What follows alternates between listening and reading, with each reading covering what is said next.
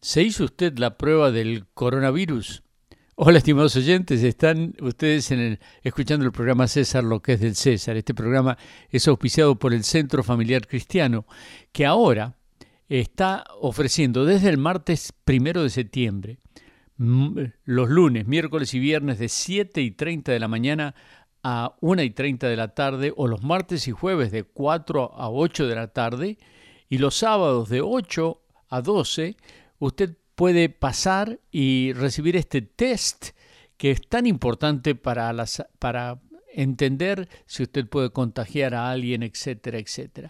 Así que eh, llámenos 281-340-2400, visítenos West Belfort y Dairy Ashford en el sudoeste de Houston, en el este de, de Sugarland, y acompáñenos en este proyecto de salvar cuerpos, porque también queremos dar a César lo que es del César y a Dios lo que es de Dios. Y hoy estamos en la lectura del capítulo 18 de Segunda Samuel, en nuestra lectura diaria de 5 por 5 por 5, 5 días por semana, 5 minutos por día y en 5 años toda la Biblia.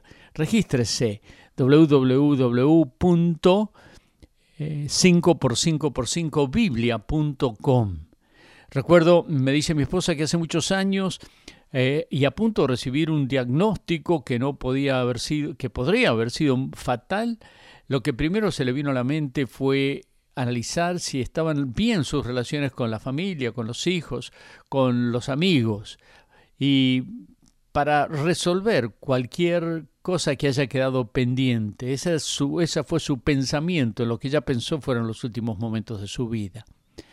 Eh, la última escena en el capítulo 18 de Segunda Samuel es la inconsolable tristeza de un padre cuyo propio comandante ejecutó a su hijo. Por varios años David tuvo a Absalón a la puerta de su casa y no lo recibió. Probablemente se agolpaba sobre su conciencia todas las oportunidades que tuvo para evitar ese desastroso desenlace, pero ahora era demasiado tarde.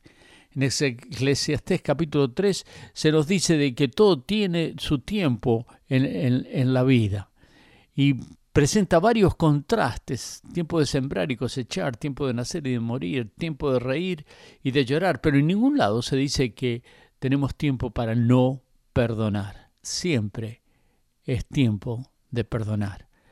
Hay sanidad en la reconciliación. Si hoy fuera tu último día de tu vida, ¿te irías en paz o tendrías que resolver algunos pendientes. Haz la llamada hoy, visita a la persona con quien estás ofendida, escribe una carta, llama por teléfono, envía un, correo. Y no te olvides de arreglar tu cuenta con Dios, es la principal. Lo que tú debías ya lo pagó Jesucristo. Solo tienes que reconocerte que eres deudor, pecador, y aceptarle como Salvador y tendrás el pasaporte para entrar a la presencia de Dios. De manera que yo les invito a reflexionar y a no dejar para mañana este asunto de perdonar y pedir perdón, para que vivamos en paz y que tengamos la paz de Dios, especialmente habiendo resuelto nuestra cuenta con Él. Venid ahora y estemos a cuenta, dice Isaías capítulo 1 si vuestros pecados fueren rojos como la grana, blancos serán como la blanca lana. Recibe a Cristo y tendrás el perdón eterno de tu vida. Le darás a César lo que es del César y a Dios lo que es de Dios. Centro Familiar Cristiano 281-340-2400. Que Dios te bendiga.